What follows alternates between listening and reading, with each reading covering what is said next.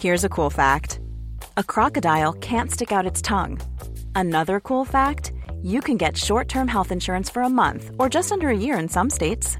United Healthcare short term insurance plans are designed for people who are between jobs, coming off their parents' plan, or turning a side hustle into a full time gig. Underwritten by Golden Rule Insurance Company, they offer flexible, budget friendly coverage with access to a nationwide network of doctors and hospitals. Get more cool facts about United Healthcare short term plans at uh1.com.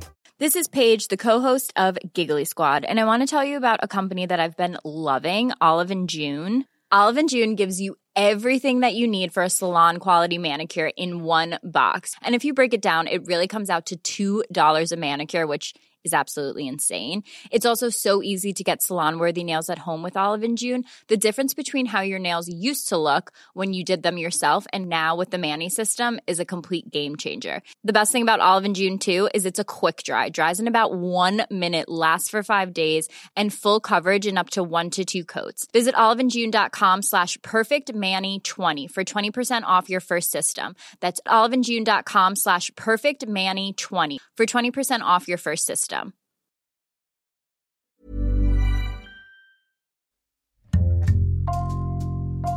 Bonjour, c'est Jules Lavie pour Code Source, le podcast d'actualité du Parisien.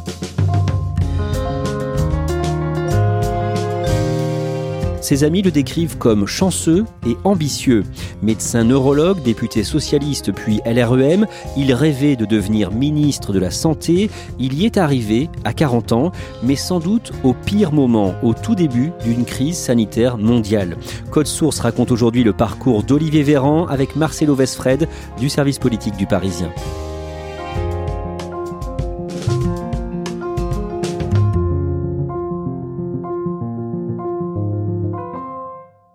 Marcelo Vesfred, le 14 février, vous interviewez Olivier Véran à l'occasion euh, de ses un an au ministère de la Santé.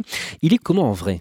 Il est étonnamment disponible pour quelqu'un qui est euh, aux avant-postes de la gestion de crise. C'est quelqu'un de naturel, il n'est pas vraiment langue de bois, il est assez direct, il parle de façon simple, un peu blagueur par moment, un peu outré par d'autres. Voilà, c'est quelqu'un d'assez spontané. Marcelo Vesfred, vous allez nous raconter son parcours et cette première année au ministère de la Santé. Olivier Véran est né le 22 avril 1980 à Saint-Martin-d'Air en Isère, juste à côté de Grenoble, dans une famille de la classe moyenne. Oui, sa mère est prof euh, d'anglais et son père est ingénieur informatique. Il fait ses études à Grenoble.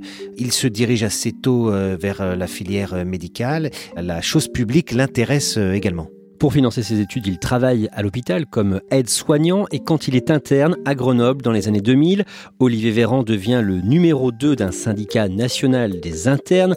Il en est porte-parole et il va participer activement à une grève en 2007 contre la politique de la ministre de la Santé d'alors, Roselyne Bachelot. Ah alors ça c'est cocasse, c'est un peu l'ironie de l'histoire, puisque Roselyne Bachelot et Olivier Véran sont aujourd'hui collègues du même euh, gouvernement euh, de Jean Castex. On retrouve hein, dans les archives de l'INA euh, des images de euh, ce porte-parole euh, syndical. Le problème pour qu'on en arrive à faire grève, c'est qu'on en arrive à la dernière solution possible, puisque toutes les tentatives pour essayer de négocier directement avec le ministère se sont révélées totalement inefficaces. Il a le, le, même visage, le même entrain, le même bagou, et donc effectivement, il rentre dans l'action publique via le combat syndical.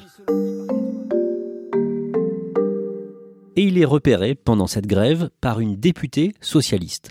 La députée PS de l'Isère de l'époque, Geneviève Fioraso, repère ce jeune homme et euh, elle se souviendra de lui au moment où elle cherchera un suppléant en 2012. Olivier Véran est au Parti socialiste et c'est comme ça que euh, commence euh, sa carrière politique. Geneviève Fioraso est réélue en juin 2012 comme députée, mais elle est ministre de l'enseignement supérieur et de la recherche. Mécaniquement, ça propulse son suppléant, à l'Assemblée nationale. Et c'est comme ça que ce jeune homme, hein, il est à l'époque trentenaire, qu'il se fait remarquer parce qu'il est assez actif en prenant en charge des dossiers assez sociétaux. Hein. La taxe soda, la maigreur euh, des mannequins, par exemple, la question des salles de shoot, l'alcoolisme des jeunes, le tabagisme et aussi l'expérimentation du cannabis thérapeutique. D'un mot, juste avant de devenir député en 2011, il avait fait un master d'économie de la santé à Sciences Po. Oui, on sent qu'il a envie de creuser un petit peu les dossiers euh, de fonds et notamment euh, sur leur volet administration, euh, technicité, on va dire, des comptes sociaux.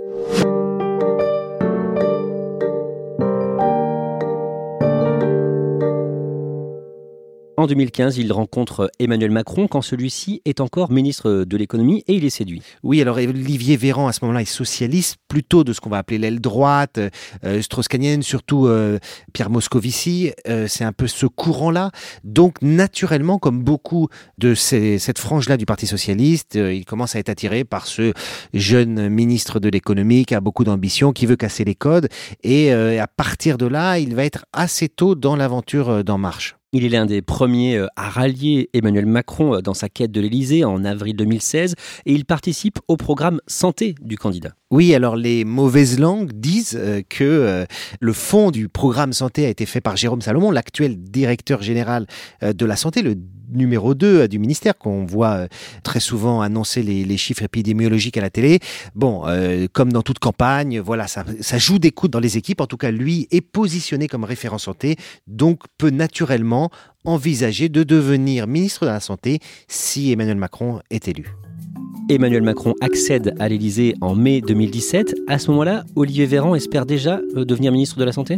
Oui, parce que euh, référent santé dans l'équipe du candidat victorieux, euh, on va dire que la marche suivante, naturelle, mécanique, normalement, c'est de devenir ministre, mais non. Le président de la République a nommé Madame Agnès Buzyn, ministre des Solidarités et de la Santé.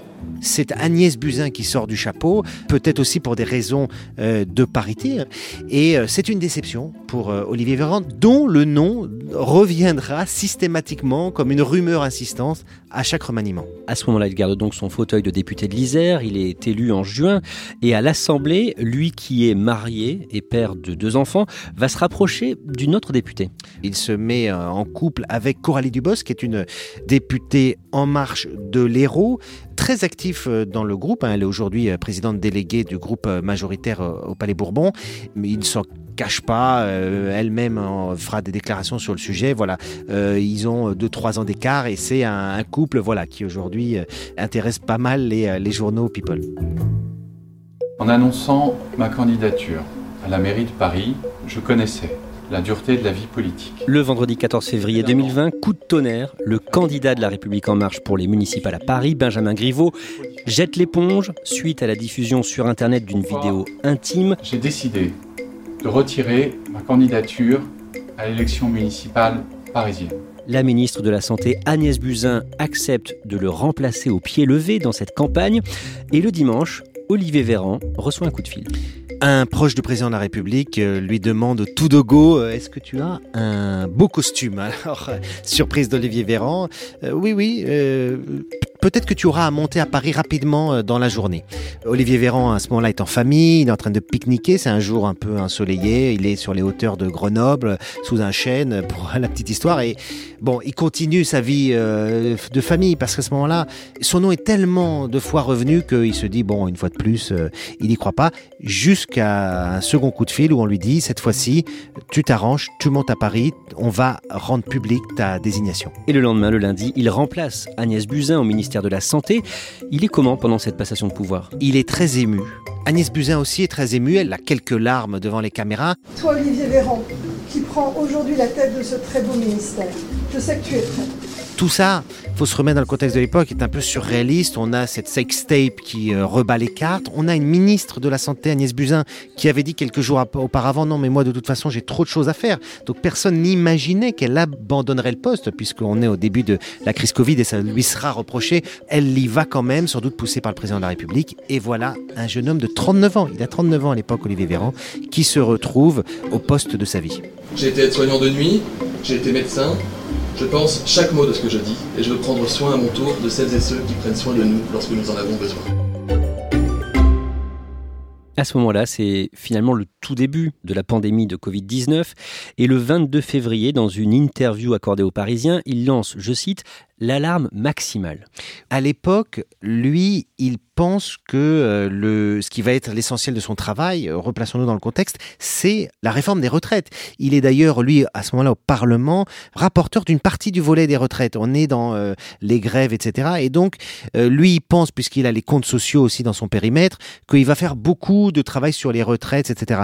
Et le président de la République lui dit lors d'un entretien qu'il a juste avant de vraiment prendre ses fonctions, il lui dit regarde de façon assez intense cette histoire de Covid, ça monte. On avait eu quelques cas en France et euh, effectivement, euh, ça va devenir l'essentiel de son temps. On a les, contaminations, les clusters qui commencent à, à se multiplier et donc là, on change totalement de registre et c'est euh, la mobilisation générale. Dans les jours qui suivent, on le voit chaque jour à la télé. Il se veut pédagogue, par exemple, le 9 mars, sur le plateau de BFM TV. Il prend une feuille et, euh, comme un professeur, euh, il dessine des courbes. Ça, c'est le temps qui s'écoule. Ça, ça va être le nombre de malades d'accord, qu'on va avoir. Je ne sais pas si vous arrivez à voir. vous arrivez à voir, très bien. Pour montrer ce qui, à l'époque, est une réalité que nous tous ignorons euh, et qui est devenu maintenant quelque chose d'un peu plus banal, à savoir que le problème d'une épidémie, c'est la saturation du système hospitalier. On ne peut pas empêcher un virus de circuler dès lors qu'il circule de personne en personne. C'est un phénomène naturel. Mais on peut éviter que trop de malades se contaminent d'un seul coup. Le surlendemain, il est avec le ministre de l'Éducation Jean-Michel Blanquer, visite dans une école d'ici les Moulineaux. Il dit qu'il ne faut pas avoir peur d'emmener ses enfants à l'école. Personne ne connaît ce virus, c'est un grand inconnu. Euh, pense à l'époque que ça peut être proche d'une grippe. Dans la foulée, deux jours plus tard, euh, le sommet de l'exécutif, le président de la République, à la télévision, annonce la fermeture des écoles euh, et des établissements universitaires et des lycées. Donc à partir de là, il est démenti par les faits dans cette épidémie que les politiques apprennent à découvrir en marchant. Et justement, le début de la gestion de crise est marqué par un changement de position sur le port du masque. Oui, au début, euh, le gouvernement euh, maintient l'idée que le euh, masque n'est pas indispensable. Dans la situation actuelle, j'insiste, l'usage du masque en population générale n'est pas recommandé et n'est pas utile. Olivier Ferrand fait même des appels à ce que les Français qui auraient des masques chez eux les remettent aux services euh, de santé, aux hôpitaux. Et il défend l'idée que euh, le port du masque est même relativement inutile, puisqu'il faut savoir, un, bien le porter.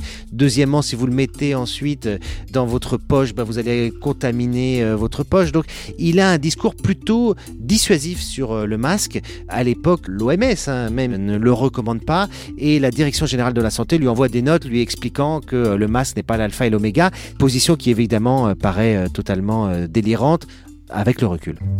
Marcelo Vesfred, sur un tout autre dossier, le lundi 13 juillet, des négociations se terminent, le Ségur de la santé, le gouvernement annonce 8 milliards d'euros de revalorisation pour les personnels des établissements de santé, Olivier Véran promet 15 000 postes créés à l'hôpital, ça ne satisfait pas les syndicats, mais à ses yeux c'est un point positif de son bilan déjà? Oui, c'est historique. Rappelez-vous que sa prédécesseur, Agnès Buzyn, a dû affronter des manifestations, des grèves très fortes du système hospitalier, des urgences d'abord et, qui s'est élargi, parce qu'il fallait euh, plus de moyens. Et elle avait péniblement obtenu 500 millions d'euros. Là, 8 milliards, on est dans un changement euh, d'échelle considérable. Et c'est lui, Olivier Véran, qui, sur fond de crise sanitaire, obtient des revalorisations extrêmement euh, significatives. il vient de la gauche, c'est pour lui par ailleurs une victoire symbolique. Il met souvent en avant sa qualité de ministre des Solidarités. Il dit très souvent, je suis ministre des solidarités et de la santé. C'est vrai, c'est son libellé, même si tout le monde euh, résume ça à la santé à cause de l'épidémie. La solidarité, il va en parler aussi en juin, une fois que le, premier euh, confinement est terminé. Il obtient euh, la création d'une cinquième branche de la sécurité sociale. On en parle peu, mais c'est très important, autour des questions de dépendance. C'est donc un sujet dont on va beaucoup reparler dans les prochains mois. Pendant le mois d'août et début septembre, Olivier Véran alerte sur une nouvelle vague de l'épidémie et il demande des restrictions locales. Il est inquiet euh, assez tôt. Si la situation sanitaire ne s'améliore pas et si le nombre d'entrées en réanimation continue à croître, il faudra sans doute prendre des mesures encore plus fortes. Il pousse, c'est normal, hein, c'est son rôle de ministre de la Santé qui voit les, les chiffres commencer à s'affoler pour des restrictions, notamment locales. Les Bouches du Rhône sont notamment euh, extrêmement exposées par le retour de l'épidémie, mais c'est pas encore euh, le climat qui règne à l'Élysée. Euh, c'est balayé d'un revers de la main à ce moment-là par le chef de l'État qui est encore dans une perspective de garder la tête au-dessus de l'eau et de pas reconfiner. Des dizaines de citoyens ont déposé plainte contre lui et le gouvernement pour mise en danger de la vie d'autrui à partir du printemps. Une partie de ces plaintes sont recevables selon la Cour de justice de la République et le jeudi 15 octobre au matin, son bureau et son appartement sont perquisitionnés. Événement extrêmement désagréable pour lui, on peut le comprendre, il est en plus les mains dans le cambouis de la gestion de, de la deuxième vague.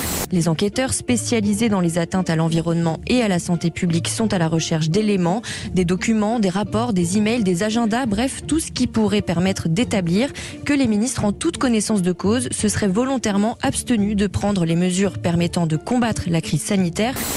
Il a un discours assez net, hein, je lui ai posé d'ailleurs la question là-dessus, il dit voilà, moi ça me pose pas de problème, je ne peux pas me mettre dans une disposition d'esprit de me dire à chaque fois que je prends une décision, est-ce que euh, je vais pas passer au tribunal? Je suis de toute façon comptable de mes actes, on peut me le reprocher, je peux avoir à les justifier, c'est normal, ça fait partie du job.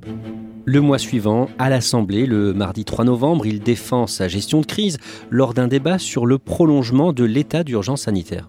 On est en fin de journée, le ministre Véran euh, rentre, il est allé voir des services de réanimation en banlieue parisienne. Il a vu des cas, euh, y compris de jeunes qui se retrouvent dans des situations extrêmement critiques. Et quand il arrive euh, dans l'hémicycle, il prend la parole. Dans la première chambre, il y avait un jeune homme de 28 ans, en coma, intubé. Il est pris à partie et il a une réaction qui fuse au micro, qui est spontanée, qui est euh, non calibrée. C'est ça la réalité, mesdames et messieurs les députés. Si vous voulez pas l'entendre, sortez d'ici. Elle est là la réalité de nos hôpitaux. C'est ça la réalité de nos hôpitaux. Vous êtes en train de débattre de sujets alors que nos soignants se battent pour sauver des vies de cette manière-là dans nos hôpitaux. Il est ministre donc membre d'un exécutif qui est responsable devant le Parlement. Le Parlement peut le renverser. C'est évidemment inadmissible d'un point de vue du respect des, institutions, mais on peut comprendre aussi qu'il est à ce moment-là euh, fatigué, sur les nerfs, euh, dans la lessiveuse de la gestion de crise. Euh, il s'en excusera d'ailleurs à mezzo voce dans les jours qui suivent. À ce moment-là, certains députés d'opposition sont très critiques contre lui. Oui, très critiques parce qu'ils lui reprochent de ne pas respecter la séparation euh, des pouvoirs, mais aussi d'avoir peut-être un peu la grosse tête, le melon. Il est partout sur les télés. Je voudrais euh, revenir simplement sur ce qui s'est passé euh, hier soir. On peut être énervé, on peut être agacé, on peut être fatigué, surtout quand on est ministre de la Santé actuellement face à une crise sanitaire extrêmement rude. Il n'y a qu'une chose qu'on ne peut pas faire, c'est mépriser la représentation nationale en disant aux députés sortez d'ici.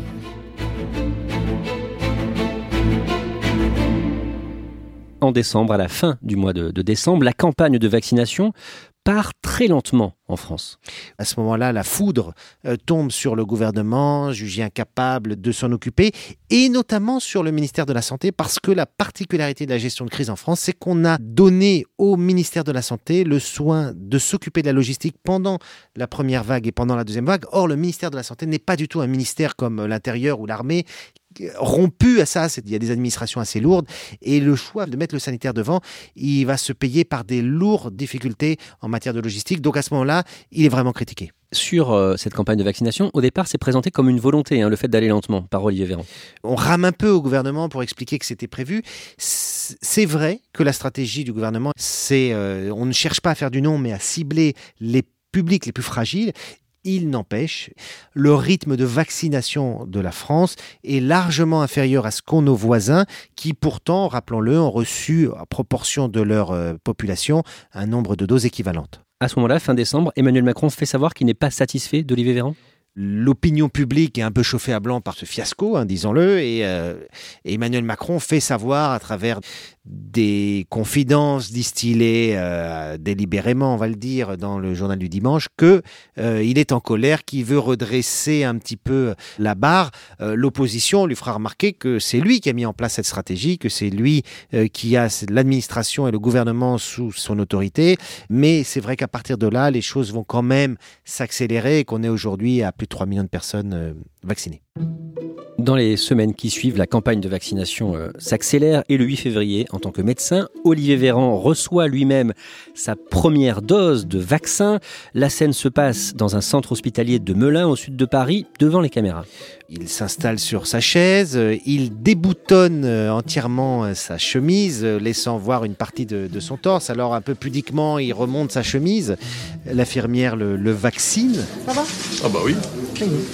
Super rapide. Oui, oui. Rien sorti. 0,5 minutes. avec une dose d'AstraZeneca et euh, là un peu fièrement il se rhabille en disant qu'il n'a pas besoin de, de pansement, que ça ne saigne pas. Hop Allez C'est pas la peine, hein, ça n'a pas saigné. Vous avez été formidable. Euh, tout ça devant les caméras, l'image va tourner sur les réseaux sociaux, elle sera très commentée sur le thème aussi un petit peu people du ministre un peu sexy parce que bon voilà il est un peu musclé, il est jeune, il a 40 ans. Lui se défendra absolument d'avoir voulu faire un coup de com et assurera que euh, ça a été purement improvisé, que le directeur de l'hôpital lui a simplement dit qu'il avait une dose pour lui et lui a proposé comme soignant de pouvoir en bénéficier. En tout cas, l'image fait parler. Par exemple, l'ancienne ministre de la Santé et actuelle ministre de la Culture, Roselyne Bachelot. La petite chemise sur le téton, là, Cacher ce sein. c'était bien. euh, et plutôt beau gosse, alors je lui ai donné un surnom. Ah. Je l'appelle maintenant Joli Thorax. Marcelo Vesfred, je le disais euh, au début de, de cet épisode de Code Source, vous l'avez interviewé le 14 février à l'occasion de ses un an au ministère de la Santé. Est-ce qu'il vous a paru fatigué?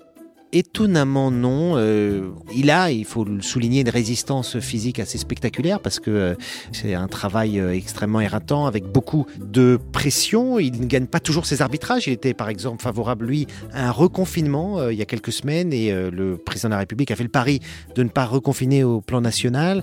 Il a la responsabilité de l'épidémie. Il a une équipe autour de lui qui est assez jeune. Il paraît relativement dynamique malgré cette charge.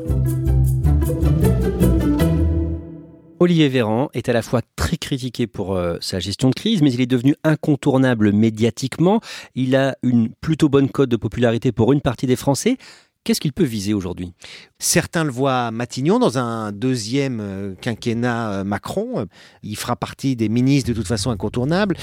Il me dit je dois terminer ce que je, je fais, mais je peux être aussi utile ailleurs. Sous-entendu, euh, il se voit aussi dans d'autres couloirs ministériels que celui de sa spécialité d'origine.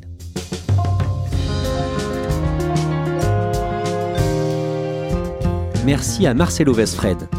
Cet épisode a été produit par Mathias Pengili, Thibault Lambert et Ambre Rosala.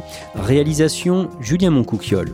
Code Source est le podcast d'actualité du Parisien, disponible chaque soir du lundi au vendredi. Pour ne rater aucun épisode, abonnez-vous sur Apple Podcast ou Google Podcast par exemple. N'hésitez pas à nous écrire code source at leparisien.fr. Et puis si vous aimez Code Source, dites-le nous en laissant des petites étoiles ou un commentaire sur votre application préférée.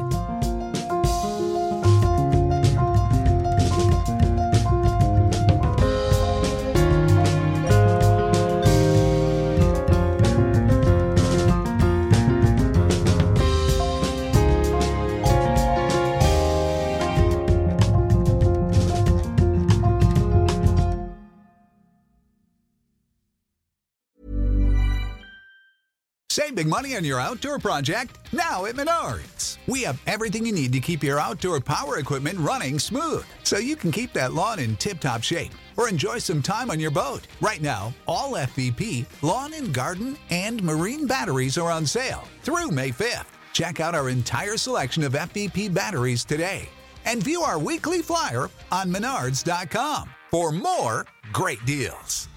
Save big